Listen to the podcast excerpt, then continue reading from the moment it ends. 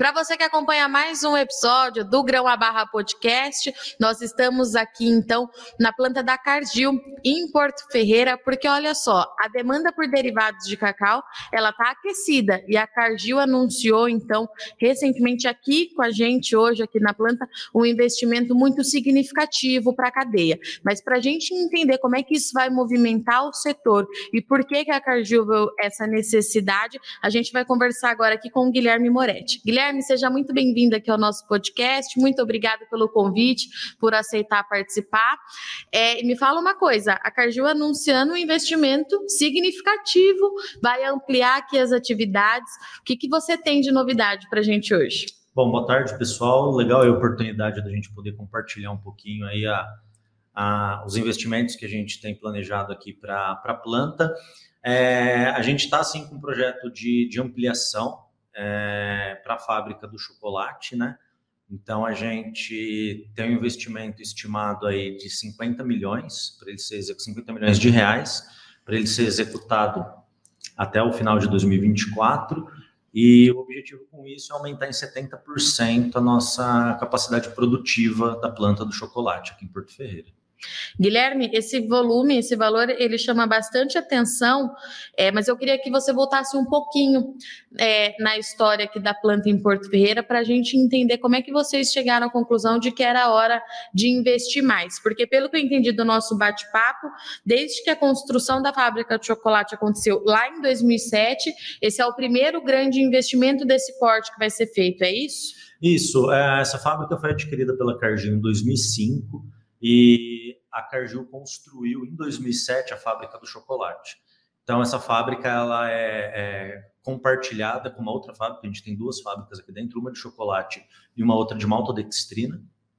E essa fábrica de chocolate que foi construída em 2007, ela ao longo dos anos é normal que se tenha uma baixa na produção no pós-Páscoa. Então, quando a gente está ali na véspera da Páscoa, no preparativo para a Páscoa, normalmente a planta rodava full e no pós-Páscoa, com a queda da demanda, era normal que a gente tivesse alguma ociosidade nas linhas.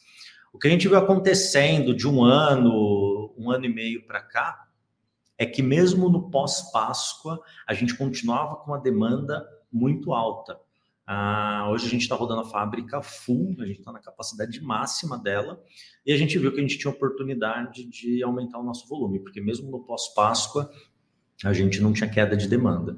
Ou seja, com o aumento de 70% que a gente vai ter da nossa capacidade produtiva, a gente com certeza vai conseguir atender pedidos que hoje a gente não é capaz, porque a gente já chegou no limite de capacidade. E Guilherme, quais são os setores é, que dão suporte né, para essa ampliação de vocês? Quais são as pontas que vocês analisaram e falaram, a gente precisa atender melhor esse setor e vai ser o que vai manter aí a nossa atividade aquecida nesses próximos anos? A gente tem, tem produtos B2B, né? Então a gente vende chocolate para outras empresas. A gente também tem um ramo uh, ah, B2C, né?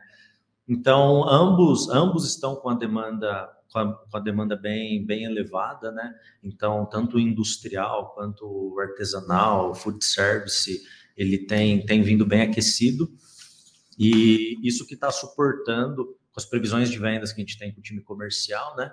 Isso está suportando a gente aqui na fábrica tocar um projeto desse porte, né? Para a gente conseguir atender essa demanda de todos esses setores que estão pedindo mais. E Guilherme, você explicou aqui para a gente é, um pouco mais cedo que o chocolate ele é feito em seis passos, pelo que eu entendi. É, me corrija se eu estiver errada. Eu queria que você falasse um pouquinho desses seis passos, é, porque pelo que eu também entendi da sua fala, esses seis passos vão de encontro com é, o compromisso que a Cargill tem de entregar uma mercadoria de qualidade para o consumidor final, é isso mesmo? Exato. É, falando de forma básica, para a gente criar um chocolate, a gente começa trabalhando no, no, açúcar, né? Então a gente recebe um, um, açúcar que a gente refina esse açúcar, a gente moe esse açúcar aqui, que é uma das matérias-primas dos nossos chocolates.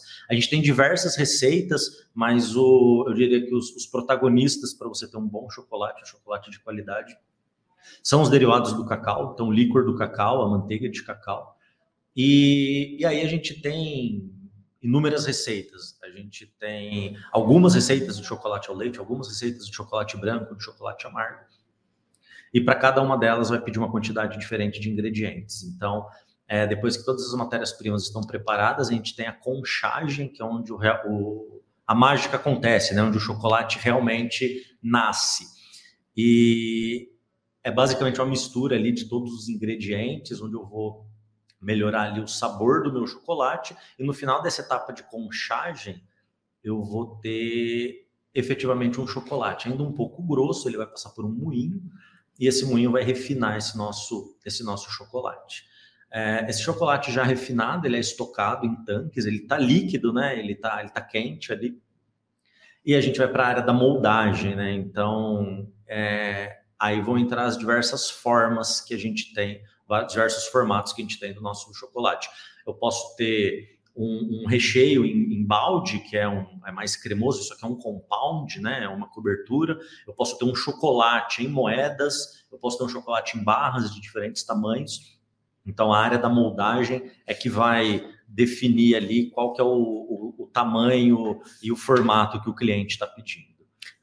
E Guilherme, voltando é, ao investimento, queria te perguntar uma coisa. A gente sabe que a Cargill ela tem plantas é, em outros estados, até mesmo mais próximos em, de cidades produtoras de cacau, por que esse investimento aqui no interior de São Paulo tem alguma justificativa? É questão de logística, por estar mais perto aqui da produção é, de, cana, de cana-de-açúcar, de açúcar, do setor sucro energético.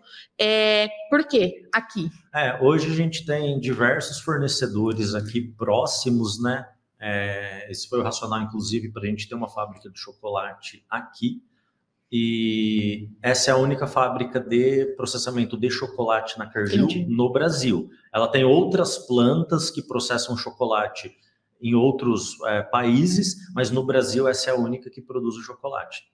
Então fazia muito sentido para nós, já que a gente tinha é, capacidade, espaço aqui, da gente fazer essa ampliação aqui mesmo para dar esse, esse incremento aí de 70% na nossa produção. E esse investimento vai ser na ampliação de uma planta parecida com essa que a gente conheceu aqui hoje, ou tem também projeto de investimento em novos equipamentos, enfim?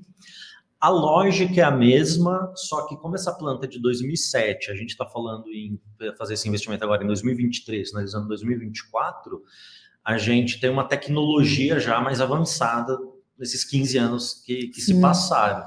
Então, a gente é, vai ter mais uma linha de moldagem e só que com uma tecnologia já diferenciada, que a gente consegue um output, uma, uma taxa de produção maior, então com certeza vai agregar aí, nós vamos ter novos postos de trabalho também, né? Então isso vai gerar contratação aqui de mais pessoas na cidade. Gira economia local, né? Exato. Então a gente vê assim, a gente está bem otimista, a gente vê só benefícios, mercado aquecido, a gente tem uma demanda, então a gente está muito otimista para no final de 2024 é, tá entregando esse, esse, volume a mais aí para os clientes. Era isso que eu ia te perguntar para a gente encerrar. Expectativa para Páscoa 2023 e aí para esses próximos meses até a chegada de 2024. É, acho que assim como já foi a Páscoa 22, que a gente produziu muito, a Páscoa 23 vem é, num ritmo tão bom quanto, e como a gente está com um projeto de aumento, a gente está super otimista para 24, 25, 26,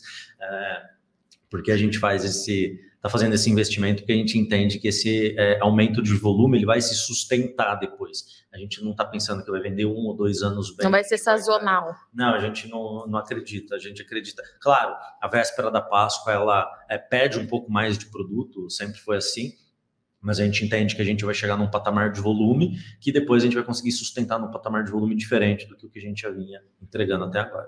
Guilherme, obrigada, viu? Mais uma vez pelo convite, pela sua participação aqui no nosso podcast. Tendo novidade, é só acionar a gente, portas abertas, sempre. Legal, eu que agradeço, obrigado. E para você que acompanha aí o nosso podcast do Grão a Barra, fica aqui então um investimento muito significativo da Cargill, em que tem aí a intenção de aumentar sua capacidade produtiva em até 70% até o final do ano que vem, final de 2024. Esse investimento está previsto em aproximadamente 50 milhões de reais.